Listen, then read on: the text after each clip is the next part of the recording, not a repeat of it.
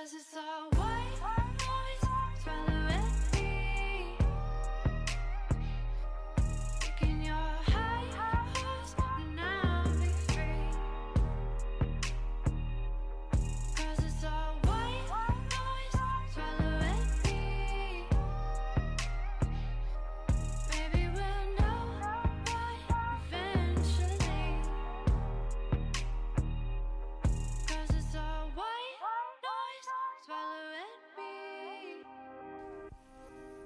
欢迎大家来到新一期的异能电台。今天天气不是那么的好，有些阴郁。有些阴有点阴郁，有点阴郁，然后下一下雨。切题，对，嗯这个天气也逐渐的转凉了。然后做个自我介绍心，境也发生了变化。我是依然呃，我是之前有焦虑的赛，现在还还有。我是没有冰的冰冰，嗯，我是被迫早起的 Monkey Rider。我是我叫齐伟，大家可以叫我 Gabriel。Gabriel 啊，Gabriel 是我们的今天的嘉宾，嘉宾啊。为什么我们之前铺垫了这么多？嗯，就是因为我们要接上一期，我们这个挖下的坑需要来填一下焦虑症。焦虑症。但是这期呢，可能不止焦虑症，还有各种症状。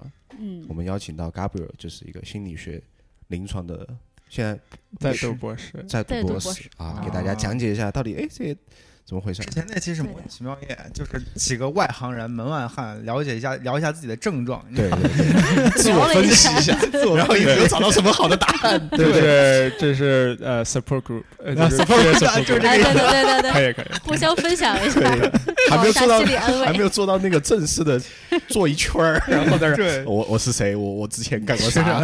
我 现在心理不好。缺少了职业、职业、职业意见。对对的。对今天我们就邀请到这方面的算是专家专家吧，没有没有，没有对，是 然后给我们专业人士，专业人士来给我们来一个呃现场的心理的话题，呃心理的话题，然后最后还有个很精彩的实战部分，我很期待那一块。我也很期待。好先来，加布尔给我们来个自我介绍。哎哎好，大家好，我叫呃大家可以叫我 Gabriel，然后现在在读呃临床心理学的 PhD，啊、然后是在加州的一个叫做 Fuller Theological Seminary，是一个神学院，因为我也是基督徒，啊、嗯。在里面的心理学院读啊、博士生，然后今年是第五年，然后已经拿到了 doctoral candidacy，所以顺利的话还有两年就可以毕业了。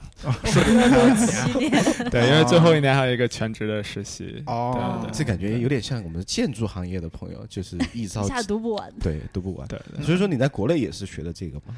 呃，对，在国内我本科是呃医学英语，然后双学位是心理学。哦，大不易，哦，牛逼啊！那可不呢，哎这这是不是我们电台目前为止学历最高的朋友？嗯，还是有几个博士的吧？对，对啊对可以可以可以可以，我还是对我嗯嗯可以的，我们越来越提升了自己的这个境界境界啊 level。对对，啊！继续啊，神学院学了心理，对然后跟大家讲一下心理学都在干嘛吧。啊、对，心理学干的事情非常的多，非常的杂，基本大家能想到的现在还多了个录电台，甚至，大家都可以。都都都可以啊找到这个交叉的学科。之前我还在跟朋友探讨这个地质或者考古跟心理学能有什么交叉的学科。哦。可以交叉得上吗？啊？强交叉。强 就是就是地理位置、气候因素，我觉得对心理也有有啊有啊对对对对，嗯。有很多这方面的研究哦，对，蛮有意思。的。嗯，那比较典型的就是我们说一个从宏观到微观的层面吧。宏观就是比如说社会心理学去研究一个群体，然后个体在群体里面他的一个心理过程嗯啊、然后比如说像人格心理学也嗯是一个人际之间的一个关系。哎，我插个问题啊，嗯就人格就。如果说你到一个陌生场所，你真的很不愿意去，你觉得这种陌生场所你就很难受，我不想跟别人 social，不想跟别人交流，那这个算是算算是心理问题吗对吗？有有，你觉你是说有人格的问题是吗？对吗？是是这样的。啊、对你造成困扰吗？你觉得？会啊，我觉得就好难受，我想逃离那个环境。啊啊，所以就是，但是你又必须在那对对个环境，对，就啊就啊，嗯对，我觉得这个就是啊、虽然你平常以前可能很适应自己一个人的环境或者是人人人少的环境，但如果现在不因为不同的原因，比如工作的原因啊，你必须嗯在一个人多的情境里面，然后你还觉得很不舒服的话，我觉得这是啊、一个一个就是在适应里面遇到的一个挑战。我觉得嗯这是嗯比如说像临床或者咨询心理学都是去去帮助啊、可以去帮助这类的人们。那是是帮助我去更适应这个环境，还是让我帮你找找新工作吗？对你就 不行就对，吧？对都可去不要去都可以，看你看你想怎么样。哦，对，那这个这个呃算是病吗？还是说它有一个程度问题？嗯，对，有程度的问题，对，然后也看一个情境，就是说，是像你说的，你如比如说，如果在工作里面嗯。有有这个困扰，但我比如回家啊，或者跟朋友在一起啊都没有这个问题，那我觉得就还还还 OK。但如果你比如说，不管是工作、学习，还是自己在家，还是在社交里面都都有这些问题，就是说 这个。问题很广泛，然后嗯也影对你的功能影响也很严重，然后对你的情绪或者对你的啊、造成的那个呃不适感也很强的话，就是说我们觉得这是需要去对咨询一下，对需要对咨询一下。嗯就引起了生理反应嘛？是这意思吧？大概啊对正常生活造成困扰。对，我觉得主要是一个功能的困扰和一个哦主观的我们说 distress。对哦好嗯，行，继，续那我们继哦续。从人格我们继续啊。对人格再再下来，可能就是比如说临床啊，或者咨询心理学，然后也是人际之间的一些问题，嗯，那还有一些人际之间的，比如说是组织管理呃心理学，我们叫 I/O psychology，就是在一些比如说，嗯、有很多。公司的广告是需要心理学家去说怎么、哦怎么用一些不同的心理学的研究和发现去去指导帮助这个公司的广告有更好的效益，然后嗯帮帮助这个公司的管理更加怎么抓住有效果用户的。心？对对对对对对，这个跟设计嗯就是跟跟刚对才我们说 branding 对对对，我觉得对这个是对很需要。嗯我能我能想到的，比如说颜色啊，或者嗯说某种语言，对他嗯会有影响。还有什么其他的方面，具体的方面的影响？啊，比如说劝说别人的方法。persuasion，对，劝说别人的方哦。比如说你在这个广告里，你是要说，哎，来买我们的产品，还是你只是说，哦，你我们跟不买就会怎么样就就会怎么怎么样？还是说 别人都买了，怎么怎么你也样？得买，你不买对，或者你跟别的品牌做一个对比，然后你就只说说啊，我比这个品牌好在好在什么地方，但你也不提说你要买买我们的产品，然后啊而是让用户自己去做出这个结论，哎，我觉得它比这个好，我要买这个产品，哦，就是这种想法可根深蒂更根深蒂固，比如说，对对对，但是哦对，就是都有优点和缺点，就像这种 implicit 和 explicit 呃 persuasion，那像这呃这个的话，是刚才说到的是什么心理学？呃，组织管理、组组织管理对工业组织，就相当于说心理学的一种商业应用嘛，可以这么理解。嗯对，一个交叉学科吧那他们这些学这些的人，他们会到什么公司去？就是会到什么做什么职业呢？是咨询公司，咨询公司吗？企业讲师，对，有很多这类的都可以。对对对，就是这样子。你看到很多当然企业讲师，当然，我觉得就是一个科班出身的心理学家，可能还嗯，可不大看作为一个 企业讲师，可能不一定有就是没读过心理学的人做得好啊。这个不不一定，我觉得并不是说就是一定会。他们的煽动性特别科班科班出身的不敢瞎讲。对，这个我们我们主要还是有一个伦理要求。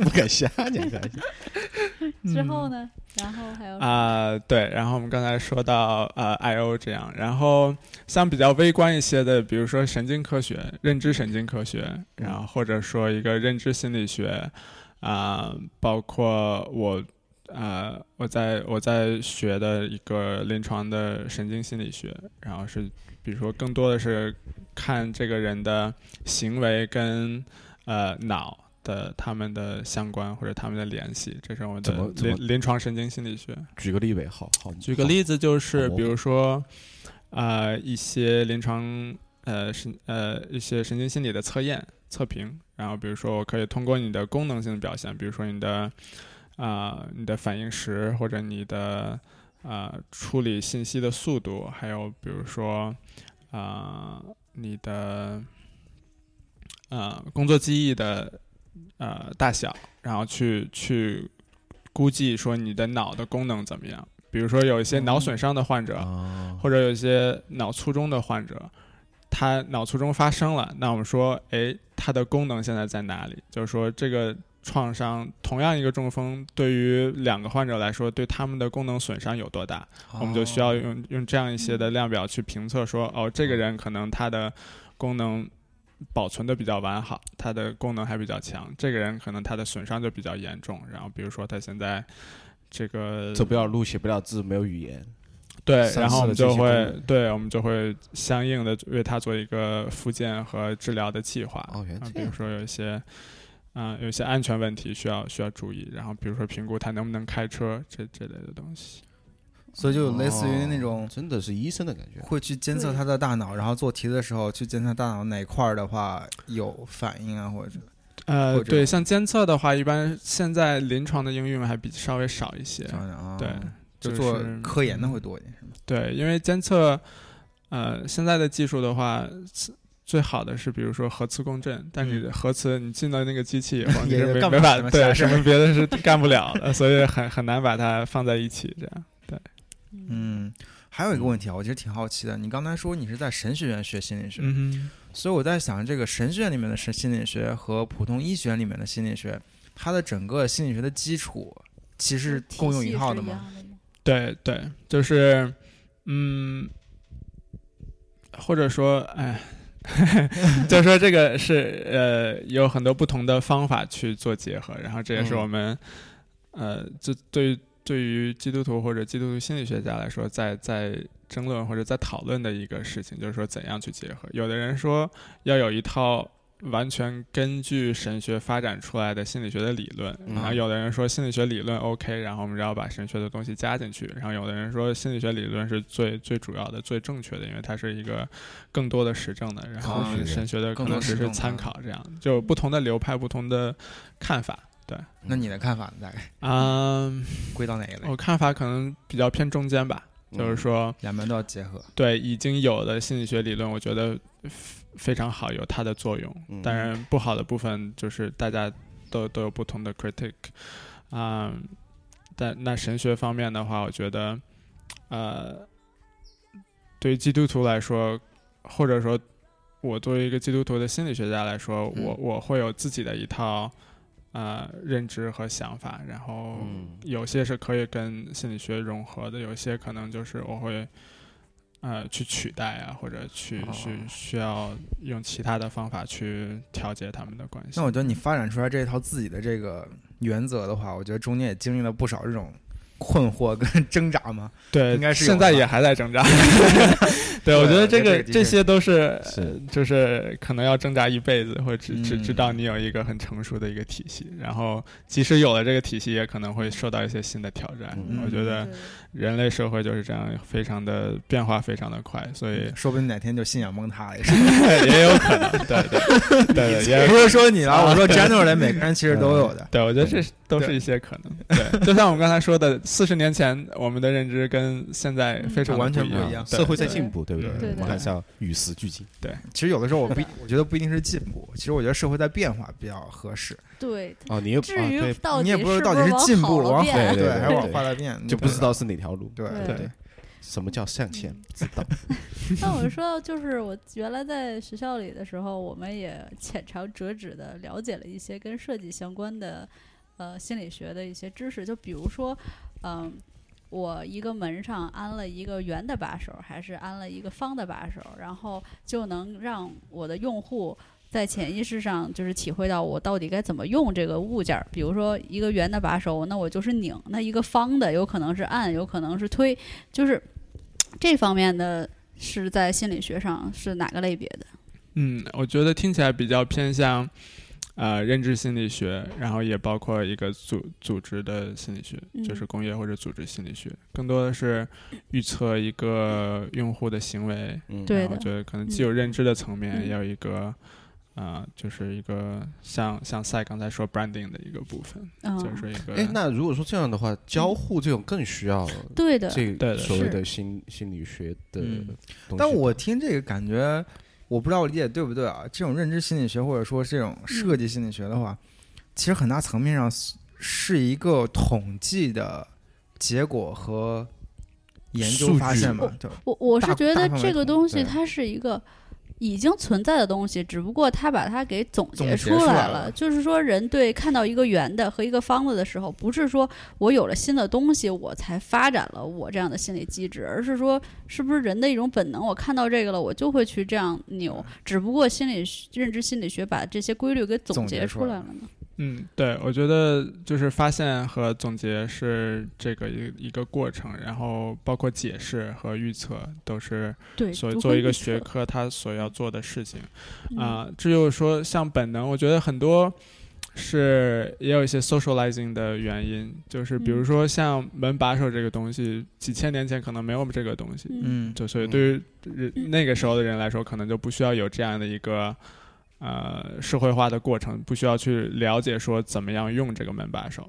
但是像我们的话，可能从一出生，嗯呃，能能走路开始就要去面对这个门把手，然后所以嗯经经过这些年的训练或者社会化，我们就很自然而然的学会了，就是说怎么样去使用这个门把手。哦那不同的形状有一个怎样的使用方法，其实我们是有一个学习的过程，就就就很就很容易哦很自动的去处理了。哦，所以说这个门把手是圆的，让你想去转，并不是因为它是圆的，所以想去转，因为你从小到大看到圆的都是转的，所以你就会想到说呃 圆的才是转的。什么圆的都是转，因为 那古代时候，你就原始人呢，可能圆的石头比方的时候石头就好滚动嘛，所以他就会觉得 啊 rolling rolling，对对对对就啊对，我觉得呃，因为我没有具体研究过这个，就是具体的这一个上面，但是我嗯觉得肯定有两两者可能都有关系。哦然后像心理学现在说有一个叫 epigenesis，epigenesis 什么意思？epigenetics，不好意思，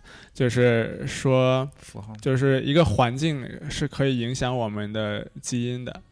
嗯，嗯，哦，对淹没对，呃，就是环境因素是可以影响我们的基因，就是说，比如说，嗯、我忘记那个例子例子，但是就是说，嗯、比如说更宏观的有一些一个基因选择的问题，但是更微观及就比较计时的，比如说，呃，我们做的一些选择可能会影响啊、我们的基因，表比如说像呃母婴之间的依恋的关系，其实会对婴儿的呃，就是说这个婴儿或者这个孩子，他是可以把其中的一些关系通过基因的形式去去去保存在体内的，然后然后传播给下一代，就是他的生殖细胞里面的基因的呃一些片段，然后是可以承载这个信息的。是啊？这是通过外部的环境改变了他的基因，还是？对对，就哦是真的啊。就是你比如说你你境会影响你妈特别爱你，然后嗯。你可能下一代是我这么理解，可能你对你的小孩就对。当然，当然，具体的就是那个研究，我我我我只是大概的浏览了一下。但是大家如果有兴趣，可以去搜这个词，这个也是比较火，就是叫 epigenetics，就是好，那我们会在推送里发出来这个词。这个基因是在那二十三条里面，还是二十三条之外的呀？呃，在在里面，在那就是说一个基因也是会变的，会会会有改天，变。我还以为基因生下来就就那样了，基因哎，肯定是会变的，但是它这个环境影响你的改变，这个我倒听第一次听说。对，这个也是可能最近十几年才有开有才有的开始发现的吧。哦对，然后好神奇。反过来，当然基因因为影响这个人，也会对环境产生改变。那哦这两个，所以我们说这个遗传信息和环境是有一个交互的作用的。所以 epigenetic genetics 就主要说这个交互的作用。哦，啊，其实还是我觉得有有一种感觉，比如说你们全家都是画画的，像静嗯，对？吧？画画世家，其实遗传下来，他对艺术方面还是挺能接受度挺高的，也从事这种。但是他那个他那个影响的话，到底是说从小耳濡目染的这个影响呢，还是说因为他们家里面都是画画的，已经把这个基因写到他里面的话，只能说从小的时候就把基因跟他们父母分开，重新再长一遍，这样才能体会出来。应该是环境吧？他说的是环境影响人。那环境影响的是呃像基因这类问题，我们在心理学里面通常用的就是像那个，或者说那个流行病学里面通常用的就是一个双生子实验。啊对，就我们刚才讨论的那个同卵和异卵，那嗯，它到底是看基因写里面的还是受基因环境影的响？基因的啊加载，对，基因的加载，基因的突然间好高级啊！觉得我们的电台从来没探讨过如如此高端的行业啊！出现了，你你说聊了这么一会儿，已经出现了多少个我们从来没有没听说过的名词？对对对，心理学家科普。创创造名词比较比较比较热衷于这个事情。来吧，那我们就来来解释一下这有的没有的名词，可能你之前听说过，可能没有。对的，最近最近比较火的这个双向情感障碍，最近火吗？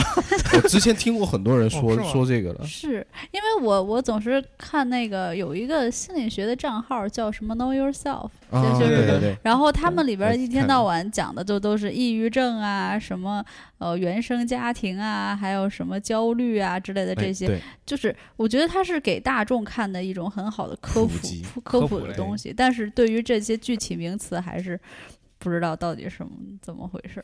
对，我觉得科普大家去去看嗯 KY 还蛮好的。我我也有跟他们的主创，比如说钱老板，有偶偶尔有聊一些。对，但是嗯对他们啊、像他们的受众也是跟你们类似，可能很外行年轻人，对不不不是外行，大众 对年轻人，然后呃，对这方面有好奇，对，因为大家在这个生人生阶段很很都会想了解对每个阶段都会有吧？对嗯，对，嗯，像像我自己十八岁或者十七八岁的时候，嗯也是，啊二十岁左右也是，就是十分的迷茫。在在心理心理方面是最挣扎的一个阶段因为很多很多适应的问题，有一个角色的转换，从一个未成年人到一个成年人，然后一个嗯成年早期。啊，你的社会适应有很多需要变化的东西，所以嗯那个时候出现一些心理方面的症状或者呃困难，很多人是很困惑吧可以理解，嗯对对嗯，或者困惑，对对。其实当时的时候，我还去寻求过这个心理医生的辅导。你果然觉得有用吗？真 我觉得他只是给我总结了一下我的症状，并且告诉我说没太没没没有很大的关系，你当时是这种情况很正常。常。但是我觉得，但我觉得这就已经很足够了。什么原因是吗？你为什么就会？我就觉得自己压力，特大。你然后那个时候在高考嘛，没有没有，我已经高考完了，高考完了压力还大，对，我就觉得说我每天如果不能去就把这个时间把这个时间全部都利用好的话，我就会压力特别大。你现在也是现在也 是这现在这个。病也没治好对吧？对，然后我就当时去问，然后他就问一些我的一些习就生活习惯嘛，惯啊然后一些平时你爱读的书什么之类的，他就说你对自己的这个压力太给自己的压力太大了，然后呃没有必要这样啊之类，就这类似于这样的吧，就说没有太大问题。然后我觉得即使是这样的话，我觉得也是很大帮助的。对，这是其呃，其实很多心理治疗的其中一一部分吧，就是说一个呃，去 validate 这个嗯 experience，、就是说你这个真的其实很多人都会遇到这个问题，对对然后并不一定是对是一个问呃，我不知道它是不是一个问题，但是对现听起来对你来说，现在它已经不像以前那么，我觉得还，我觉得这个对我来说，你利用好了就好了。利用好的话，其实对你来说是一个很大的帮助。是是是嗯你能每天早上五点半起床，主要你影响到别人了，不是不是你自己，对不对？你这还是对，到底是你应该去看，还是是他应该去看？再 再这么影响下去，该看病的可能就是我了，你知道吗？你们两个可以去看婚姻或者家，呃就是这个 couple 的 哦，就是说你们你们你们两个人，比如说你自己一个人这个事情没问题，但是嗯你们两个生活在一起以后，如果对对方造成困扰，我说对你们这两个人作为一个作为一个系统来说是哦是有一些困扰。我觉得你们两个人可以一起去看你们两个人互相怎么去适应，这嗯这这也是一个哦可以去寻求的一个方向。对来吧，我们继续来我们的这个介介绍名词啊，嗯这个双向情感障碍到底是什么什么东西？双向不知道。对双向情情感障碍其实是啊。他哪双向？呃，一个是躁狂向，一个是抑郁向。躁狂向是什么？听起来这两个好像是对立的。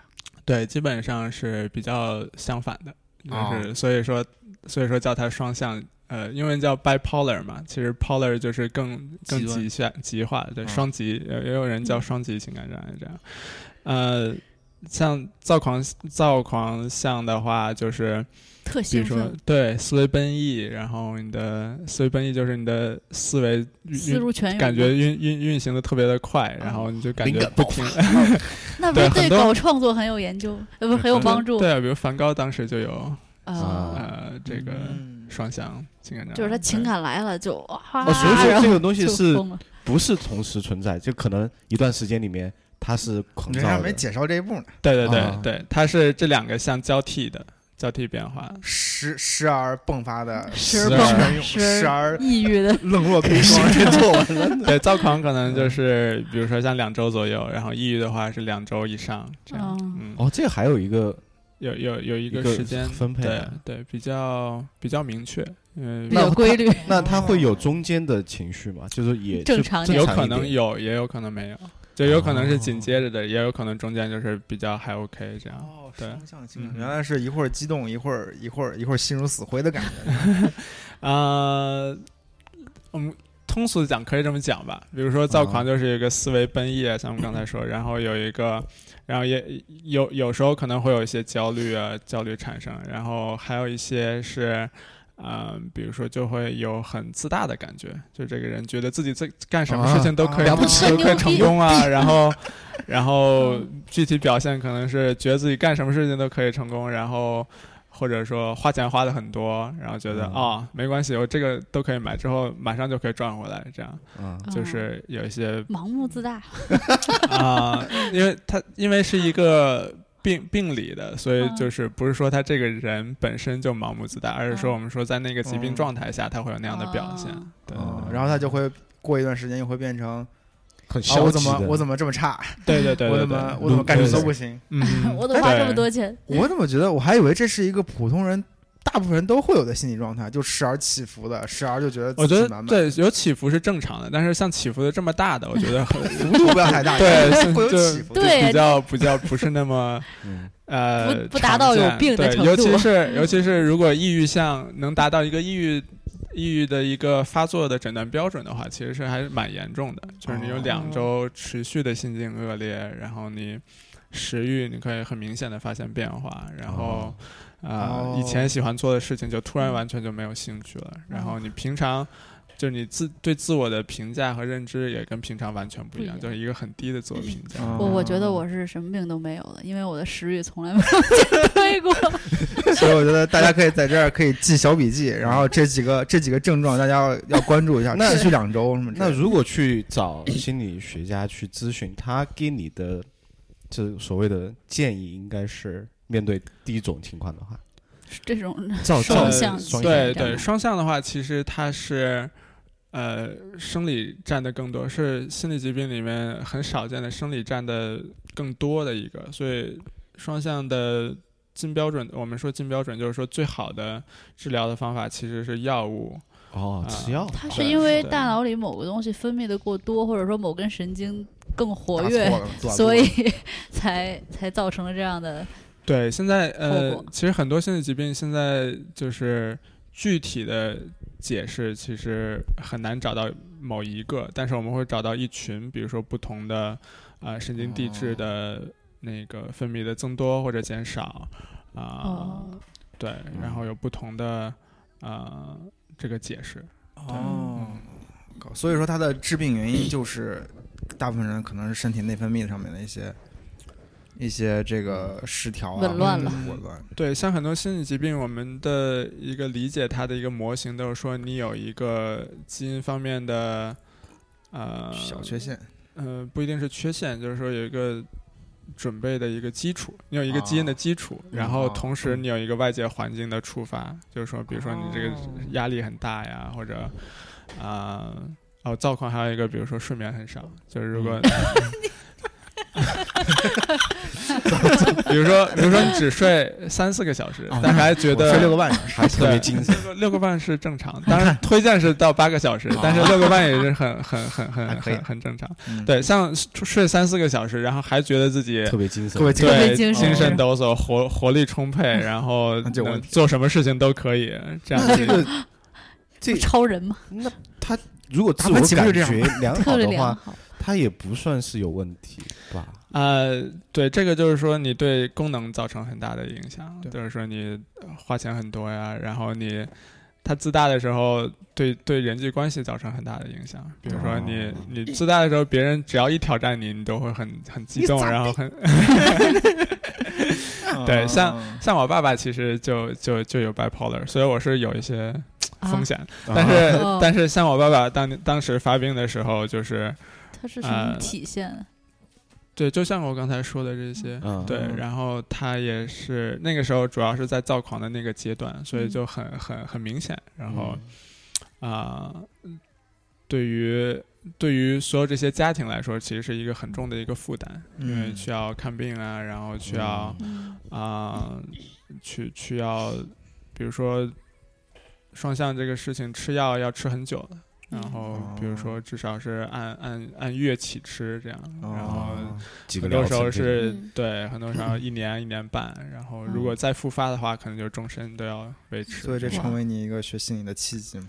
啊，没有，那已经是我决定以后，啊所以所以所以很方便。帮他诊断对，所以很方便的话 是是有很多的没有没有老师老师很方便的是有很多老师就是就建议哦给老师打个电话去改天去看一下，然后看完以后这就个还是。啊，那然后他这个狂躁发病的时候，他的情绪会，呃，脾气会呃不一样嘛？也，比如说你跟他嗯讲话，还在人人际关系上的，对你你怎么能挑战我呢？我这么厉害，就这种感觉。对，很多时候他自己会还还蛮开心的。很多时候躁、有躁狂的这个人，在那个情况下是感觉自己就就感觉很爽，自我感觉是非常良好的状态，因为那个感觉就在 哎飘在云上那种感觉，嗯就很哦很很很很舒服啊，嗯感觉你因为你觉得自己文思泉涌如泉涌，那那那这个什么事情都可以干。那如果说就是只有躁狂症的人来讲，他那他经常自我感觉良好，那那他对对不挺好？他他怎么会觉得自己得病了？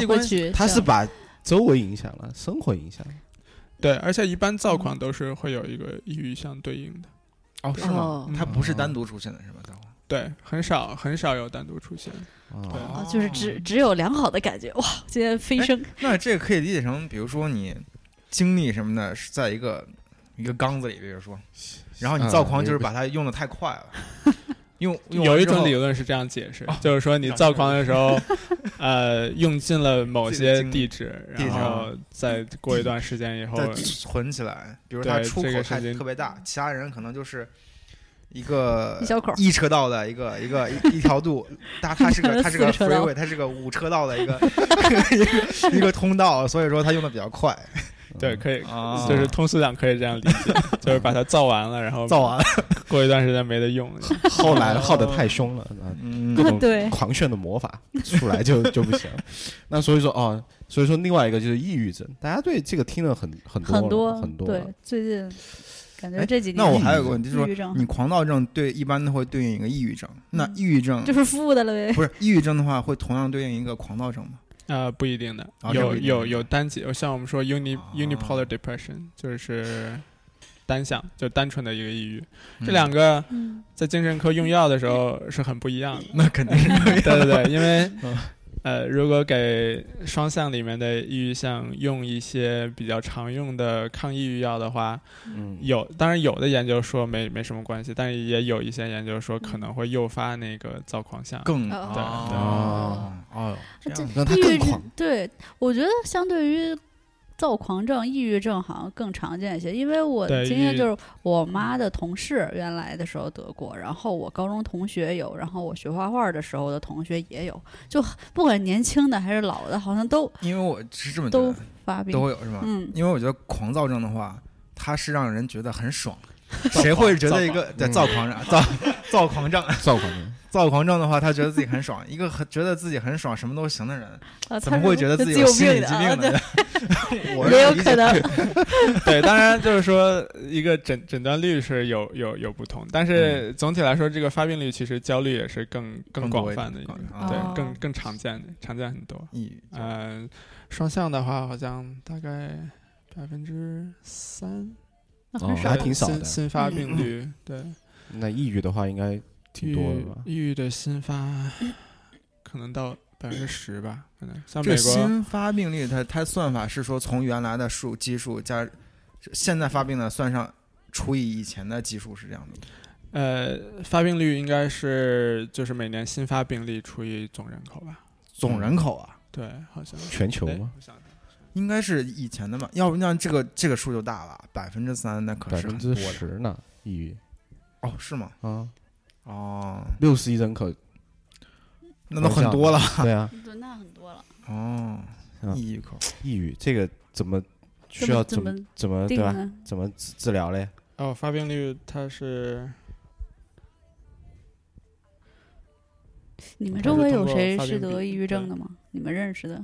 嗯，没有，是总人口是吗？呃，发病率是按千人来算的，按千人来算对对对，那个、哦比如说他是按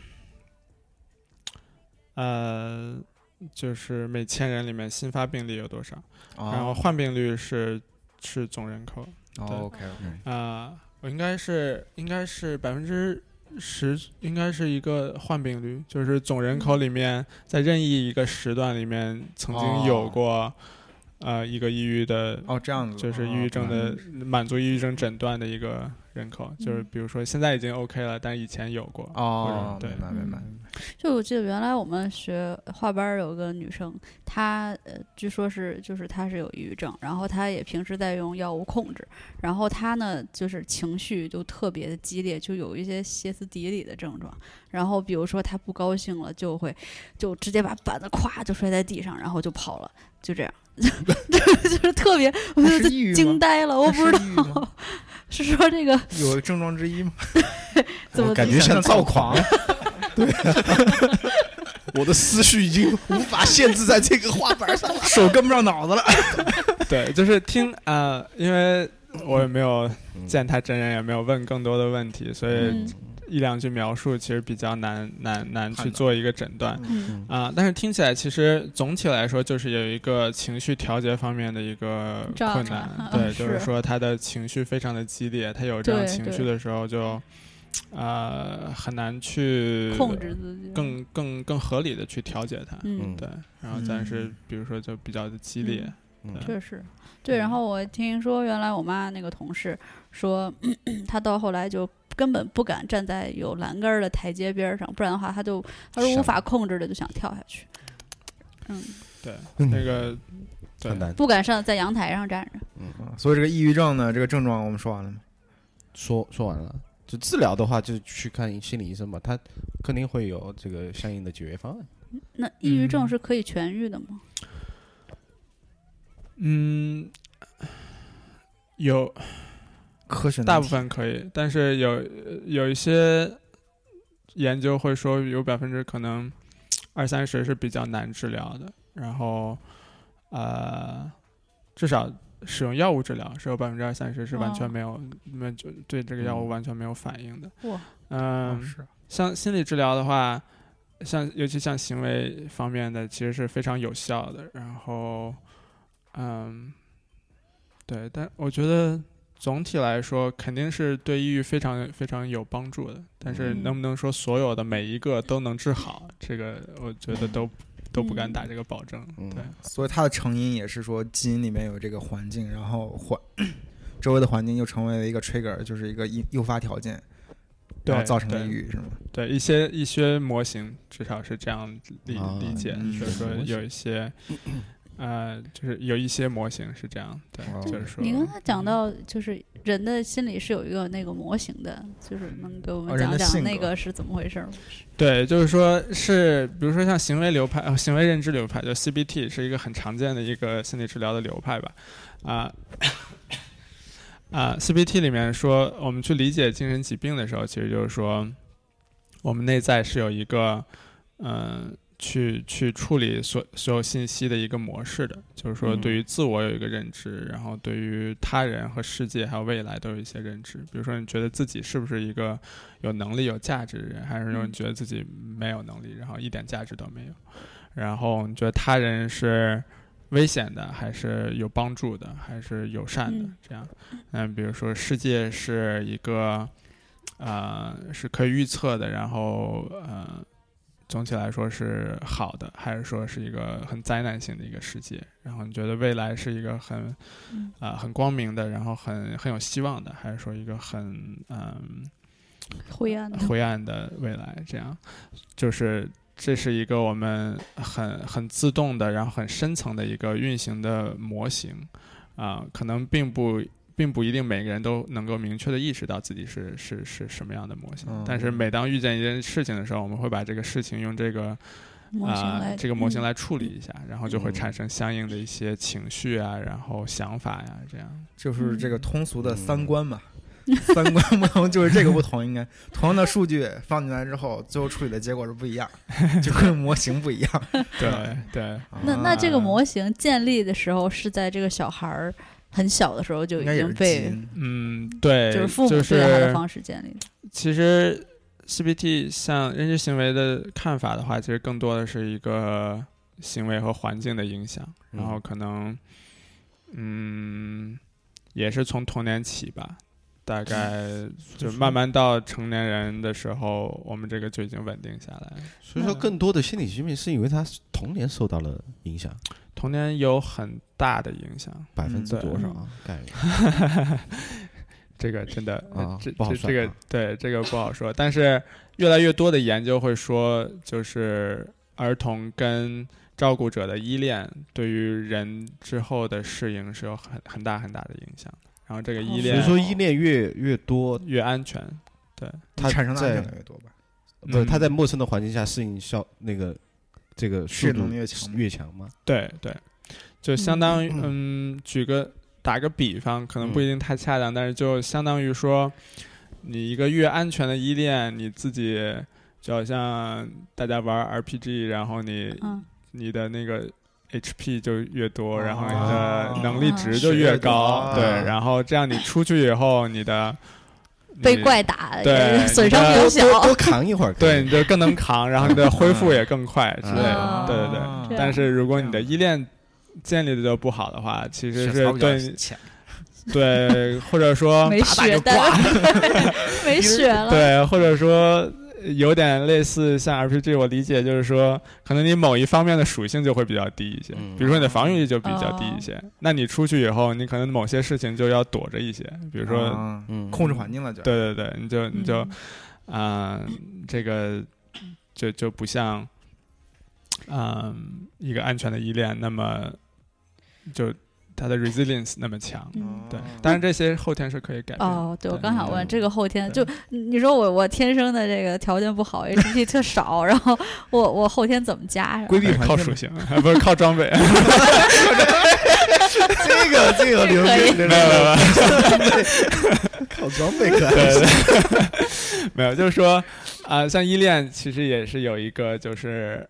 呃，我们说 security attachment、呃 secure attachment，我们还有一个 earned secure attachment，就是说你嗯可以去、去去获得一个安全的依恋，所以就需要，嗯、做的事情可能就需要更多，但是嗯是是是可以的。是可以改变的。后期的改善哦是跟还是跟家庭那个所谓的自己有一个对，很多时候，很多时候后天之后的改变，很多时候你已经离开家庭了，可能是跟一个其他的人，比如说跟你的亲密的伴侣，然后比如说啊。他是一个安全安安全性的依恋，然后他对你有很多的影响，然后啊。或者说像青少年可能有一个很很照顾你或者很要好的哥们儿，一个人生的 model 这样，嗯。或者一个就是学习的对象，然后或者比如说心理治疗，我我知道的很多我的同行很多都是很很优秀的一个 long term 的 therapist，然后他们会跟他们的来访有很很久很久的一个关系，然后。这个依恋过程，在这个过程依恋他们的依恋，在这个过程里面就慢慢的去改善，然后哎可，能我好奇问到这个东西，就是如果说我是病人，我对心理医生产生了依恋怎么办？就是我可能 嫁就给他。喜欢这爱个，爱爱上了你，或者说怎么样，就没法，因为在这个过程中，你是在他最困难的时候帮他解决问题的那个人。哎。对，这个很正很很很正常，这个我们就叫 transference。然后，嗯，就是说，呃，很多时候这是很正常的，嗯。就会有这样的情绪或者感觉，嗯、但是一个好的治疗师会避避免这种事情的发生。呃，不一定避免，但是会把这个分清用来帮助这个治疗的过程。哦，啊、然后，呃，就是我不能说百分之百，但是百分之九十九点九九吧的时候，呃，如果你喜欢一个治疗师，就是这个感情绝对不是真爱，这样。哦绝对不是真爱。对对，然后或者说。你的治疗师应该知道，就是你的这个心理学家或者 therapist 应该知道，他是不应该用这个事情来去去去利用它来，啊、有一个比如说跟你发展出一些别的别的关系，职业操守，对，不仅是职业操守，其 这也实。也是一个就是伦理方面。对伦理，然后包括一个，就就如果我们很很功利的来看，他们之后的结果也不好。啊对、哦对治好病就就走了。可能对其实但是更多的时候一个好的依恋，其实我们可以把它跟性或者一个呃异性之间的一种爱区分开来的，更多像一个友情这样。就嗯是或者说一个很特殊的一个友情，因为你跟治疗师的关系其实你是要付钱，但是你他们又有一些友情，的秘密，对，所以、啊很复杂这个关系。对很嗯。很很复杂。很很独特的一个关系吧，嗯。对，但是啊、就是说这个关系对于你来说其实是可以帮助你，然后但是到一定时候，嗯如果这个治疗是好的话，你是一定需要离开它，嗯。所以我们说我们的工作就是基本就是把自己饿死这样一个工作，就是你把人治好，他们不会再回来，是我们的目标。对 所有医疗工作者都是这个。目标对对对千万不要回来找我。对对对好，这个我觉得，我们还有一个，这个焦虑症跟抑郁症是一个一个意思吗？啊，不一样，焦虑是啊焦虑有很多，焦虑。比如说最常呃也不算最常见，嗯，大家听的比较多的可能是惊恐发作，不知道你们有没有对，啊我们有一个朋友，对有一个我有朋友是恐发作，惊恐嗯惊恐发作的，就是是我们叫 panic，就是突然一瞬间就感觉啊，好害怕自己有心脏病啊，就感觉自己不能不能呼吸啊，然后全身都在出汗呀、然后、哦还是有生理反应对对哦，对，那是看来我原因致病都不哦因是什么？，sorry，都不到得病的程度。不是我，是我们一个朋友。然后，然后呢呃，致病的原因，嗯，其实很多心理疾病的原因就是很难说一个单一的病因。哦，就是各种综合因素对哦对但是惊恐发作或者很多焦虑症，其实呃都是比较好治疗的。它对呃认知行为疗法或者对不各种不同的心理治疗的疗法，其实都是呃效果是比较好的。就是哎说到这儿的话，你说它这个致病原因都是综合性的。那你们如果用药的话，比如说对于抑郁症用药的话，那你们用药是控制的是什么？呃一般是去影响一个神经递质的。对，哦像很很经典的一个抗抑郁药，现在用的很多的是我们叫 SSRI，就是嗯、Selective Serotonin Reuptake Inhibitor，没事 没事儿，我啥啥就行我。听不懂，就是选呃，你这样真的没必要，您这样真的没必要。就是就是五羟色胺的那个受呃重吸收的抑制剂。呃，所以它就是性的五羟它就是一个药对增它主要就是控制你脑你的对脑神增加经某项物质的分泌。对对对，就是增加你的那个，呃，就是突触，就是神经元之间的那个部分里面哦五羟色胺的浓度。哦，然后让你开心一点。啊那个东西是不分泌了就让你开心一点，还是分泌多一点？呃，它有不同影响，因为有不同的受体。但是总体来说，对于治疗抑郁的话，我们是希望它的浓度稍微高一点。啊，哦，我好像有那种呼叶子会对这个有一点帮助。呃，你说大麻是吗？大麻其实，大麻很很呃很明确的是对抑郁呃不是是对焦虑是不好，是会诱发哦焦虑的。有很多的我很多的来这个焦虑哦，原来是这个原因啊。我很多的来访都是呃用大麻，第一次用大麻以后会发生他的第一次惊恐发作。有嗯对对哦，原来这样子。OK，好吧，嗯，行，那我们就基本上 cover 了一些内容，对不对嗯？然后我觉得。信息量很大，然后不知道怎么去消化，所以说让大家更了解这个直观一点的话，我们来一个现场的实验，好不好？嗯就是因为我之前问 Gabriel，然后能不能给我做一个，对吧？嗯我想他说不行，这个不行的原因是在哪里？对，因为咱们两个是朋友嘛，因为我刚才说了，来访者和咨询师是一个很独特的关系嗯。但如果我们已经是朋友的话，这个双重双重关系其实是很很尴尬、很难处理的。啊而是像你刚才说的，咱俩当然是异性了，但呃 哦，是吗？啊是这样。没有，我们我选择，不好意思，口误口误，可能我心里是这么想。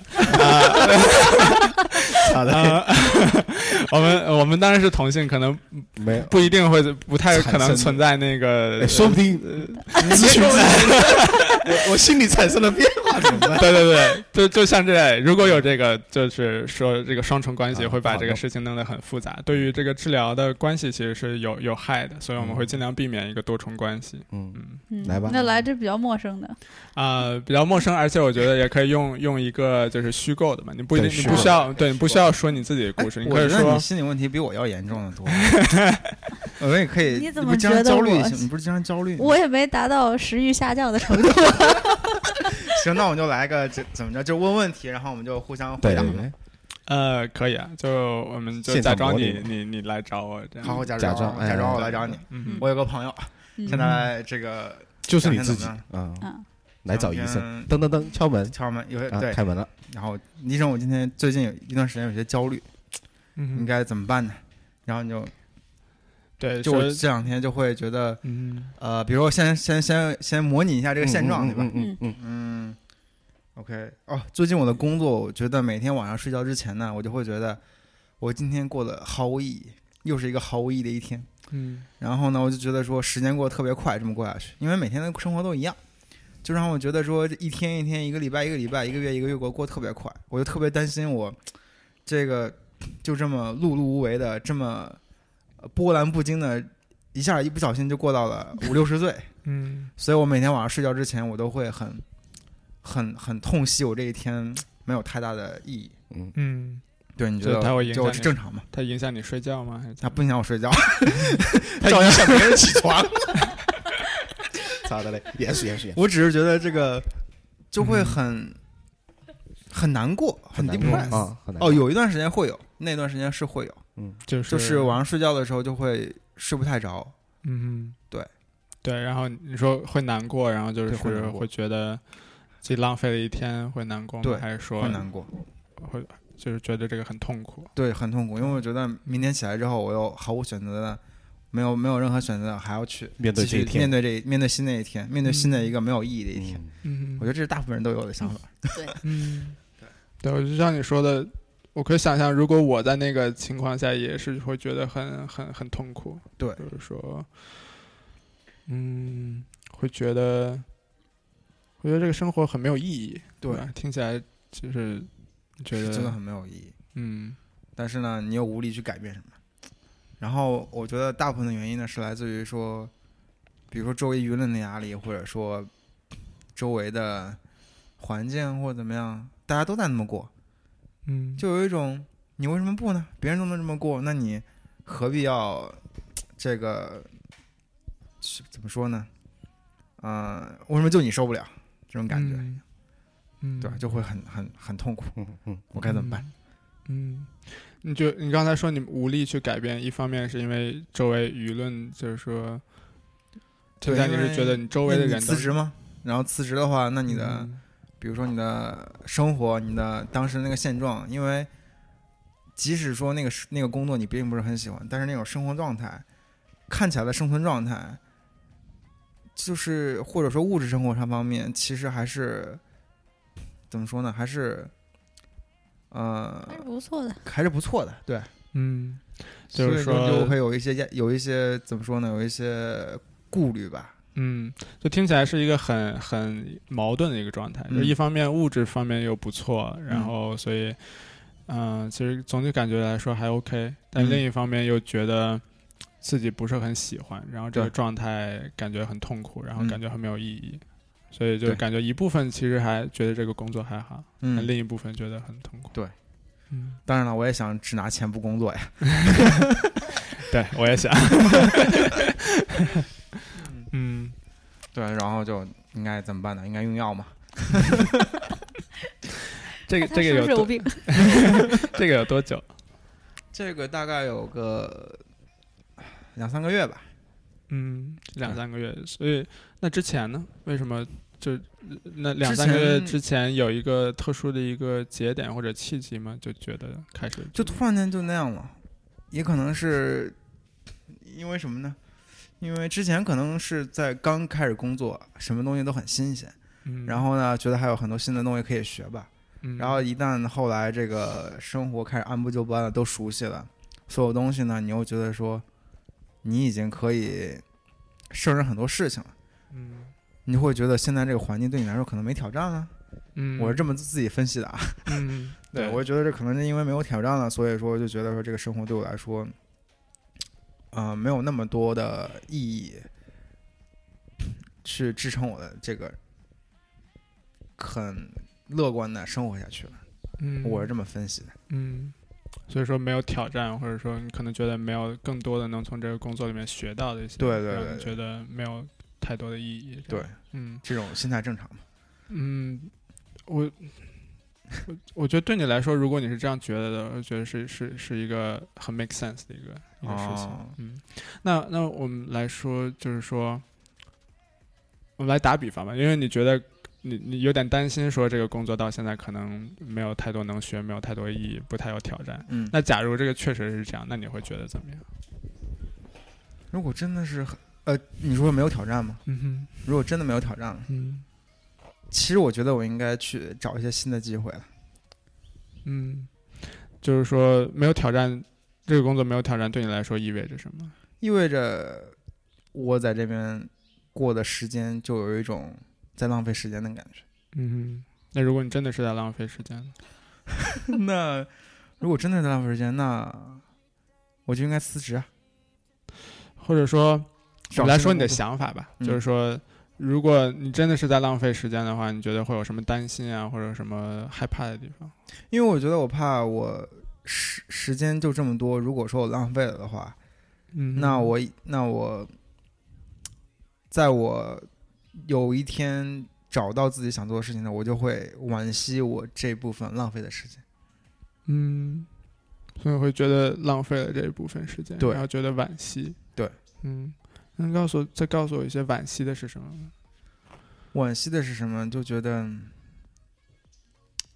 惋惜的是什么？因为我觉得生命的话，只有这么几十年的话，这个每个时间都是过了就没有的。嗯你这个时间过了的话，如果它没有体现出这个时间的价值，或者说给你留下一个深刻的印象，让你有一种某种呃某种好的体验的话，那这个时间不就相当于没有过吗？嗯对我来说，我就觉得这个时间一定要等于某种情绪上的，或者说新的体验，或者说某种体验。如果说这段时间过去之后，过和没过没有区别的话，我就觉得这个时间就有一种那我为什么还要活着的那种感觉，你知道吧？嗯，所以对你来说，如果你觉得过的这个时间不是很有意义，不是 make a difference，嗯，那就没有什么意义去过。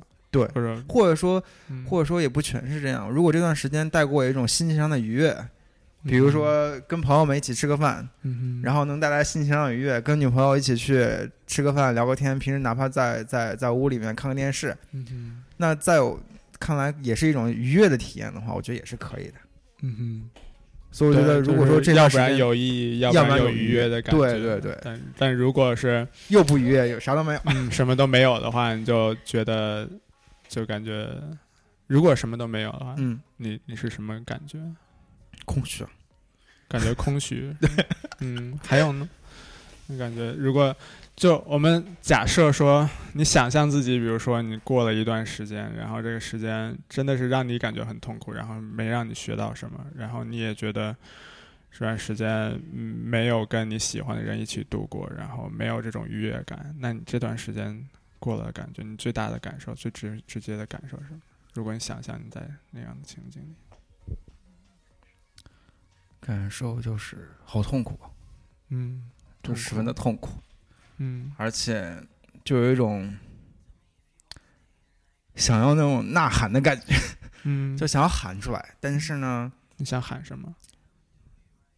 就啊，嗯，就是这种大叫的那种感觉，对，啊那种感觉，就听起来就感觉，如果你不喊出来，你感觉自己就像就像死掉一样，像不存在一样。而且我就嗯。就算喊出来，我也像在一种一个深渊里面，然后深渊的底部你又什么都看不见，然后你喊了也没有任何的作用的感觉，嗯对吧？就这种很痛苦、很空虚，嗯觉得毫无意义。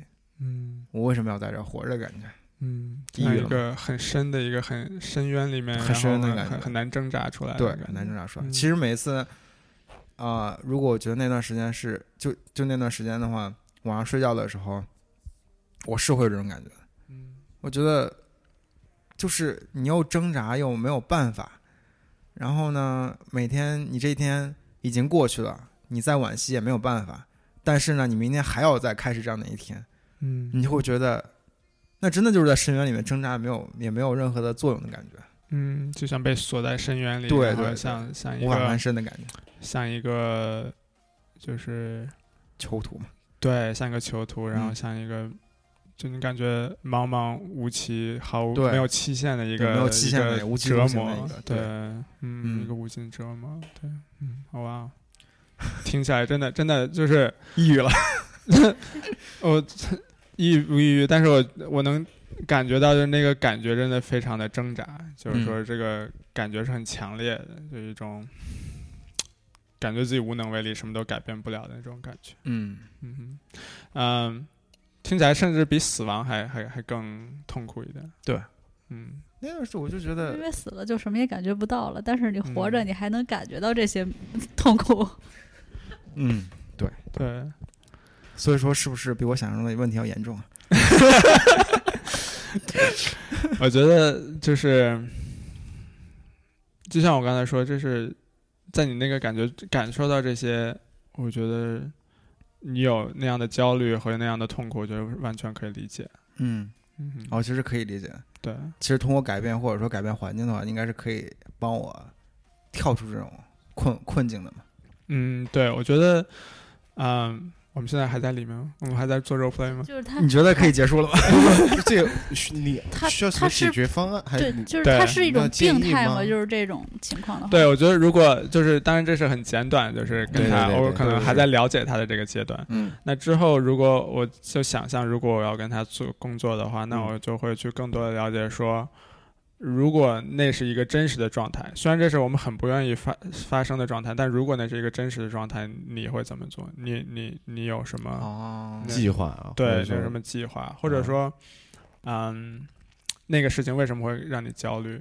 就是真正让你焦虑的部分是我帮你找到真正焦虑的原因，对吧？嗯，然后我们会再去呃找更多的方法去说，呃，比如说，我觉得在那个底层再往下一点，是你感觉自己是没有力量的，因为自己是没有力量去改变这个环境的，然后这个环境和未来是很没有希望的，是嗯很很很折磨很很折磨人的。嗯那我们就去想说，这个是不是真的？啊，嗯，所以我辞职了。所以我已经我已经跳出来了，算是。对对对，我觉得就是我可以想象，如果嗯，如果那个时候你来找我，可能 我当然不会告诉你 会会要做什么，但是我觉得对你来说，可能很自然的一个结论，你自己会会做出来，可能就会会会去嗯寻找一些改变的嗯。方法，比如说像你说的辞职，对，嗯。当然我我是不会告诉你要做什么，对对。对但是就是嗯。这倒是。会跟你一起在那个过程里面去探寻一些可可能的选择，对，哎，那那这个的话，的就是呃，怎么能判定说他他是不是已经有病了，或者说还是在嗯正常的范围内，或者说已经到那个临界点了，你再这样下去，你就要得病了。嗯哼，就像我刚才跟你说的，就是对于我来说，如就像我刚才跟他在聊天、嗯聊的那个过程里面，对我来说，他有没有病不重要，嗯对吧？哦就是他有病，他他也很痛苦，他没有嗯病，他他刚才给我描述那些，他也很痛苦。嗯。对我来说，我我我觉得最最起码对我自己的理论来说，我更重要的是去帮助他走出解决这个解决解决这个痛苦，或者说找到一个方法去跟这个痛苦并存，嗯。而不是说去治好这个病。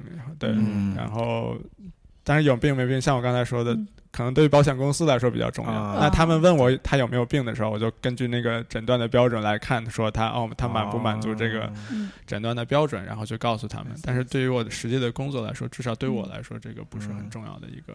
哦一个终于清晰了这个心理医生是怎么工作和收费的了。对，我这我这是一个很呃我我。一方面我还在学习，另一方面还有很多我的同行是不同的一个流派，啊然后不同的方法。嗯对，嗯但根据这段时间的话，我觉得通过改变自己，通过来控制自己周边的环境，我觉得是可以控制自己的心态的。嗯哼。嗯你觉得这个有道理吗？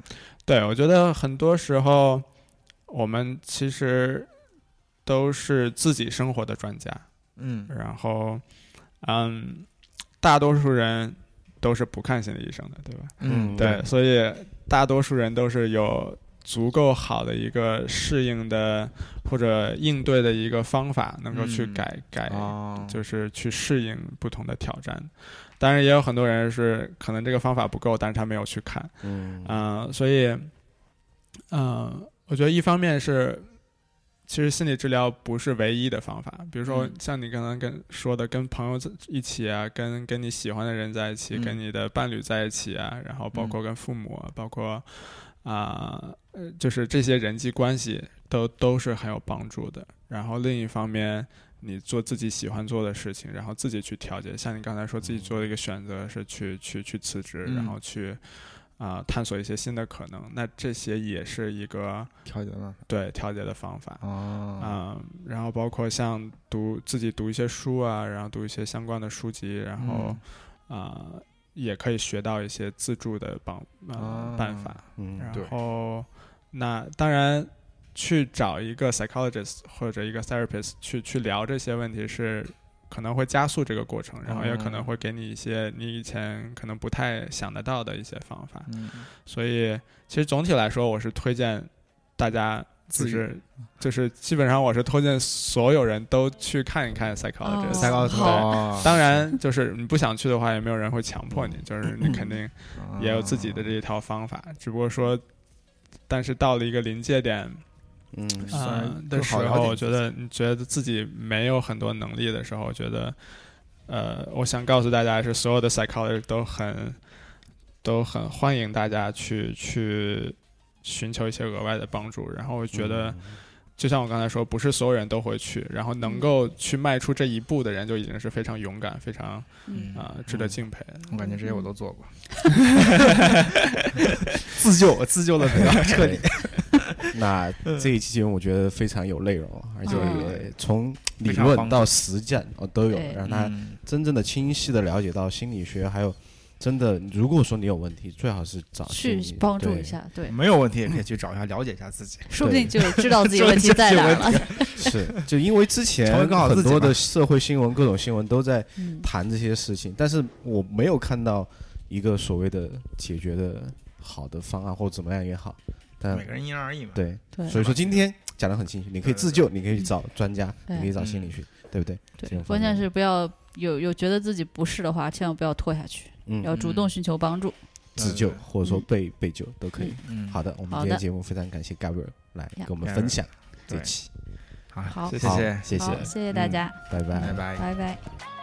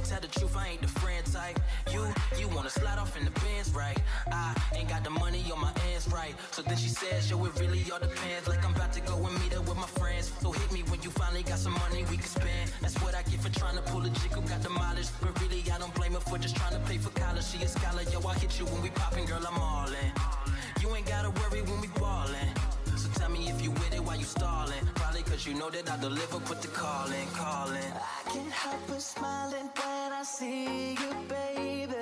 Cause even though you did me dirty, I still see the grave. Yeah, I still want it. And now you're gonna